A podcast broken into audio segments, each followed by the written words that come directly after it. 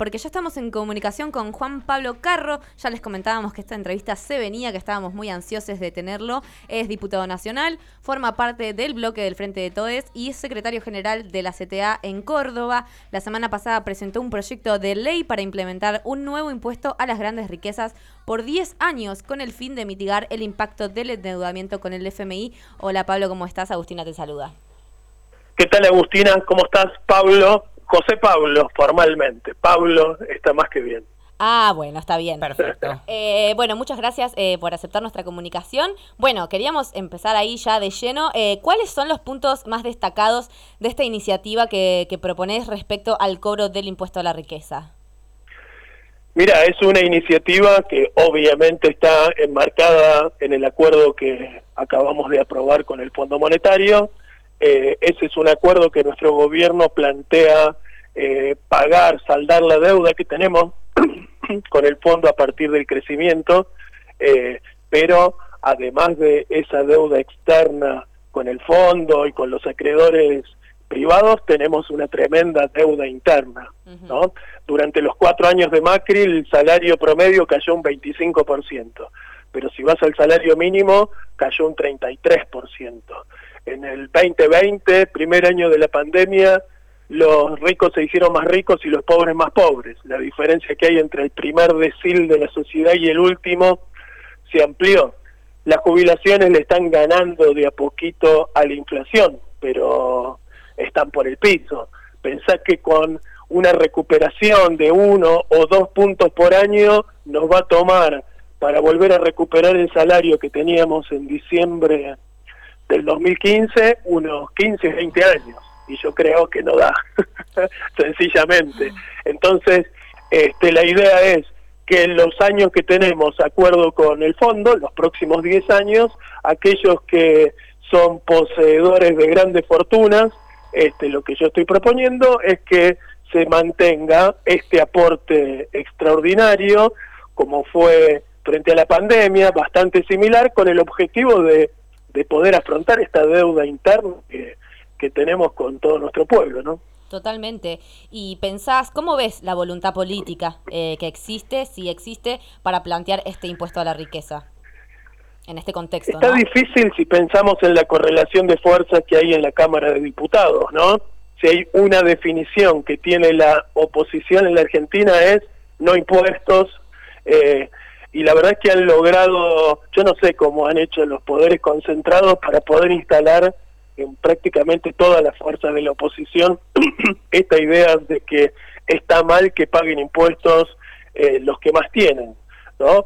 Estamos hablando, reciente dije que el primer decil se enriqueció con respecto al último, pero este aporte lo estamos pensando no para el 10% más rico de la Argentina, sino para el 0, 0,25%, es decir, unas 10.000 familias en la Argentina que tienen patrimonio por encima de los 320 millones de pesos. Patrimonio valuado con las valuaciones fiscales que ya sabemos que están bien a la baja, ¿no? Es decir, hay gente que tiene más guita que esta. Bueno, yo lo que digo es, che, la cosa está muy jodida en la Argentina. Hay gente que no tiene laburo, hay gente que no llega a fin de mes, hay gente que no puede pagar el alquiler, hay gente a la que le cuesta poner un plato de comida sobre la mesa y hay gente que le sobra la guita. Yo creo que eso que más tienen, tienen que hacer un mayor aporte porque además se enriquecieron en la Argentina. Ganaron con Cristina, ganaron con Macri, ganaron con Alberto, siguen ganando. Este, me parece a mí que, que los que más tienen tienen que aportar más porque es una eh, tiene bueno tiene que ver con la justicia distributiva, ¿no? Totalmente. Recién teníamos una conversación con Luis Cuello, el diputado chileno, y también hablaba y mencionaba la posibilidad de un impuesto a los super ricos. Dijo él, que por cierto voy a decir, me parece un mejor nombre que el nuestro. Hablar de super ricos me parece más divertido. Este, pero más allá de, esa gracia, digo. De los ultra plus, hiper ricos. Claro, totalmente. Este, digo, más allá de eso, eh, pensar que en Chile se piensan medidas similares, que aquí estamos considerando y teniendo en cuenta esta situación, ¿existen antecedentes regionales sobre este tema? ¿Te parece que es algo que toda la región debería tomar? Yo creo que es algo que nosotros tenemos que discutir, porque el primer problema que tenemos es que tenemos perdida la, la disputa ideológica sobre el tema. ¿eh? Digamos, de arranque, cualquiera en la televisión o en los medios concentrados te, te plantean que es una locura, que es antiempresa, que, que así se van a ir del país. Yo digo, che, pero esta gente la juntó acá, ¿eh? Con las leyes argentinas, con las normativas que existen en el país.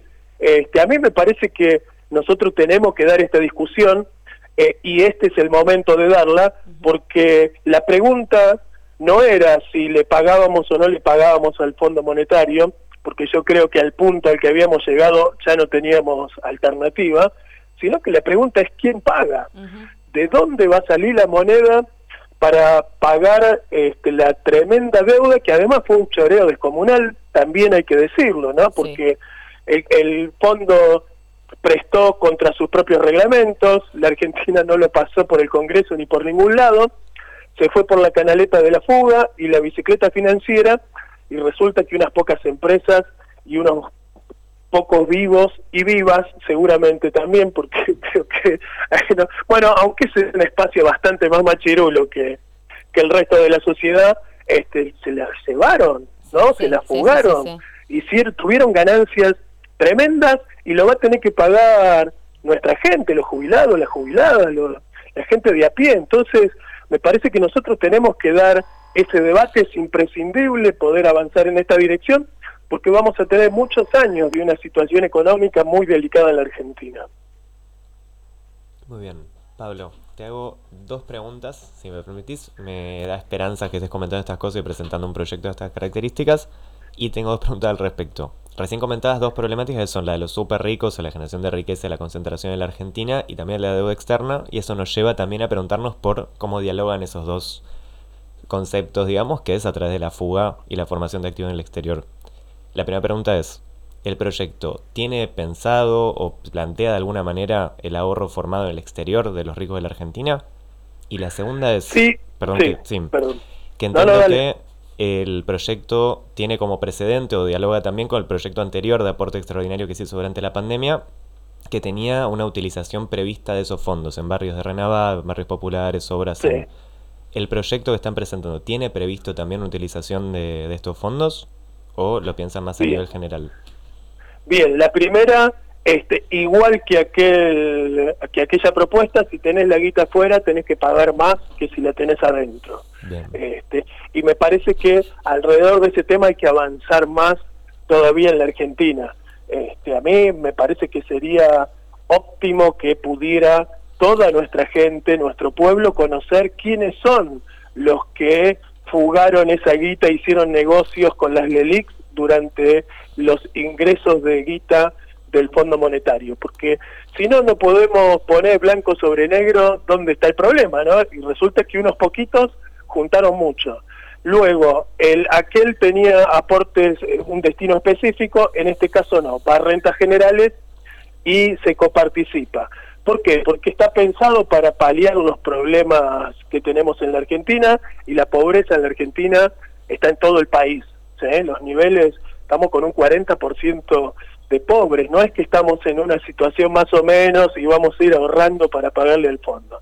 Estamos en una situación catastrófica desde el punto de vista económico, con una sociedad recontra empobrecida este, y con unos niveles de crecimiento importantes, pero muy bajos en términos de distribución económica. Y nosotros necesitamos cambiar esa ecuación este, y dar la vuelta como una media. Y me parece que es la oportunidad que tiene nuestro gobierno también para relanzarse. Los salarios le tienen que ganar a la inflación con comodidad. No puede ser que estemos corriendo detrás de los precios como nos está pasando hoy. Si nosotros no resolvemos ese problema, pues vamos a seguir agregando más problemas a, este, a la Argentina este, y abriéndole una salida a la derecha que va a venir por el empeoramiento de esta situación, ¿no?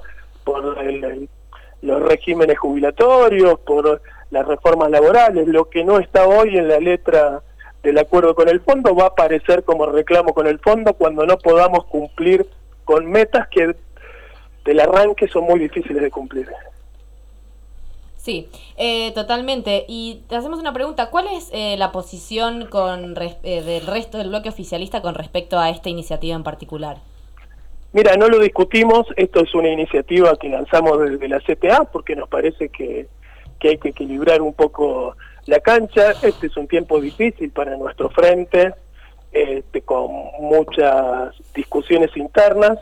Este, yo, bienvenida a la discusión y el debate ojalá sirva para generar una nueva síntesis y poder avanzar y cumplir con nuestro contrato electoral, que creo que es lo que lo que nos toca. Totalmente. Bueno, la verdad te agradecemos un montón la comunicación. A mí en lo personal me parece más allá de, si, de si sale, si no sale, de cómo se da, me parece que lo más valioso acá es poner esta discusión sobre la mesa de una vez por todas, ¿no? Totalmente. Y además necesitamos poner en escena a nuestro pueblo, nuestras organizaciones sindicales, los movimientos sociales, estudiantiles y demás, hay que empezar a movilizarse para reclamar por esto. Si no hay movilización, los salarios no le ganan a la inflación. Si no hay movilización, va a ser muy difícil ponerle límites al fondo monetario y lo que nosotros necesitamos es que el pueblo sepa cuál es la situación en la que estamos realmente, porque si no van a pagar, este, como siempre, los que menos tienen en la Argentina. Así que ojalá podamos avanzar con este tipo de proyectos. Bueno, muchas gracias Pablo por tu comunicación y por eh, estar en contacto con FM Boedo. Esperamos que pronto podamos volver a charlar. Te agradecemos un montón. Un saludo, muchísimas gracias.